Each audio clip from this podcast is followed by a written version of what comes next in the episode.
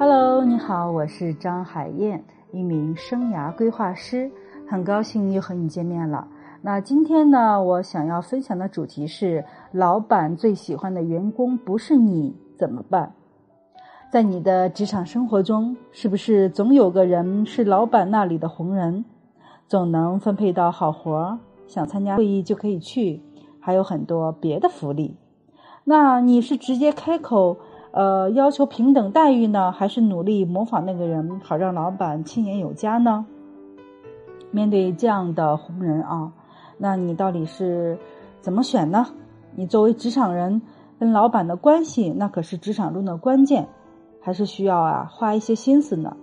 所以，如果老板明显的更中意别人，那你是要费尽心机的去改善与老板的关系呢，还是要成为更好的自己，让老板主动改善与你的关系呢？前者寄希望于他人。各种对老板的心思猜测，投其所好，但是成功率不高。后者呢，寄希望于自己，即使失败了，也经由你的这个过程呢，你成就了更优秀的自己。那怎么看呢？后者都是笔非常划算的买卖。那如何做这笔买卖呢？我这里啊，给你分享几个呃小方法啊。第一的话呢，就是认清现实真相，学会收回你的力量。呃，当一个人的工作环境似乎极为不公时，那他就会逐渐侵蚀你的精神和情绪。所以，你需要通过看清不公平环境的本质来收回你的力量。比如，你需要搞清楚这个不公平的环境是只有你自己感觉到。不公平呢，还是公司很多人都感觉到不公平呢？如果你通过探寻发现只是你自己感觉到了这种不公平的待遇，那有可能是你自己的工作能力并没有达到老板的要求。你需要做的是提升你自己的能力，而不是将焦点聚集焦聚焦在不公平的待遇上。那如果是公司很多人都觉得老板不公平待人，那说明与你的个人能力是没有关系的，与老板的个人喜好有关系。那如果你觉得你有能力满足老板的个人喜好，并且很开心的去满足老板的个人喜好，那你就勇敢的去尝试吧。那如果你觉得你并不想满足老板的个人喜好，那就不要去啊，做好你分分内的工作就可以，因为你得的并没有减少，只不过是老板。给了你更多，给了更多他喜好的那个人，也就是说，你得到的东西其实是没有减少的。就是老板只是，呃，对于他喜好的那个人呢，他只是在你们同样的基础上，他给了更多而已。所以说，其实从这个角度来看，你并没有损失什么，对吧？但是如果说你觉得我有能力满足老板的个人喜好，而且我很开心的去满足老板的个人喜好呀，那你也可以像这个。人一样，这个老板的眼眼里的红人一样，你也可以得到更多，对吧？但是前提是你自己是否真的有这个能力和真的很开心的去做这个事情，这两个前提非常重要。那你能搞清楚这种不公平环境的真相是什么以后呢？你其实就收回了你自己的内在力量，不会再怨天尤人或者自暴自弃。你会清晰的知道，你的目标是成为团队里积极主动的贡献者，无需得到老板的肯定，只为优秀的完成工作而高兴就可以了。那第二呢，就是多观察、多学习，学会尊重他人的成功，多多关注老板的爱将，努力找出他成功的原因，以及他到底做了哪些事，才让老板对他如此的赏识呢？多观察他如何跟领导沟通。如何跟其他同事交流？观察他怎么汇报工作，尤其要注意他的文字和口头交流技巧。通过观察，当你发现这个红人的确有过人之处，获得了你的认可与尊重，那他的一些工作方法与标准就值得你去学习，因为他如何做，其实是代表了在这家公司可以成功的标准。那你对公司里成功的标准把握的越准，工作其实就能做得越好。要多想想怎么样才能更好的学习他的行为，而且要有技巧。虽然说红人是一个好的榜样，但是呢，也不必事事的模仿他，要做的自然一些。如果能结合你自己的天赋才华，形成你自己的风格特点，那是最好不过了。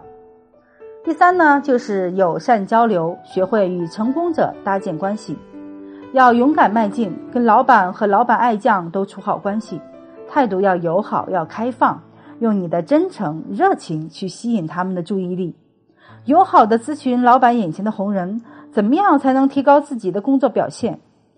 比如说，你可以说问问他，那你去参加的那个研讨会感觉如何呀？我很想学习一下。我挺想知道你是怎么获得这次机会的，能教教我吗？虚心的请教，没有竞争。通过了解别人，你就是在营造良好的关系。如果你的同事感觉到你没有在跟他竞争，谈论这种工作话题就很容易了。当然了，如果你碰上特别在意自己地位的那种马屁精，什么都不愿意跟你说，而且只想向你炫耀的话，那还是尽量的避开吧。另外的话呢，你也可以跟讨呃跟领导讨论如何改进工作你的工作表现，但是呢，不要指责他偏心哦。指责老板其实相当于把老板拎出来，而且是挑起了事端。你可以用更委婉的方式去表达，比如你说：“老板，我发现莎拉有机会去做什么什么事情，我也想有机会去试一试，呃，你看可以吗？”更好的策略呢，就是把谈话集中在你自己的身上。多问老板：“我做的怎么样？你对我有什么期望吗？你最近在忙什么呢？我们的目标一致吗？”要明确的提出你希望获得的机会的话呢，那就直接说：“老板，我希望成长的方式是这样的，那你可以给我这样的一个机会吗？”当你去很坦开、很友善的去跟你的老板或者是跟你同事去讨论这些话题的时候，OK，你会发现完全没有问题啊。那第四的话呢，就是寻找别的导师。如果你从你的老板身上得不到所需要的指导，那么你就找机会跟别的管理者，或者是别的老板，或者是别的导师去建立联系吧。无论结果如何，这本身就是不错的一个练习过程。最好呢，能与你公司内内在身居要职的那个人建立联系，他可以帮你开拓视野，更好的了解全体上下面临的挑战，帮你找出机会。但在着手去做之前，你一定要跟你的老板说清楚，因为老板们都很在意。要说明你正在努力的目标，或者你希望参与的项目，然后顺带提起：“老板，听说艾米丽对这件事挺熟悉的，我去找她聊聊怎么样？”记住，千万不要隐瞒老板。第五，离开，寻找更适合的平台。如果你做了最大的努力，可是呢？还是被忽视，那你有可能就该换一换新的工作环境了。你一直在坚持贡献，不给别人机会挑剔你不够好，但是你仍然分到了不好的活，职业发展和职职业机会仍然很明显的受阻。那你就离开此地吧，去找另外一个能让你发挥你天赋才华的环境吧。我是一名生涯规划师，擅长通过挖掘个人天赋，帮助你解决生涯发展中的各种问题。那第五期的天赋应用训练营开营时间是八月六号，接连二十一天的这个课程，每天呢是三十分钟，可以免费复训三期，而它的学习费用呢只要五百八十块钱一个人一期啊。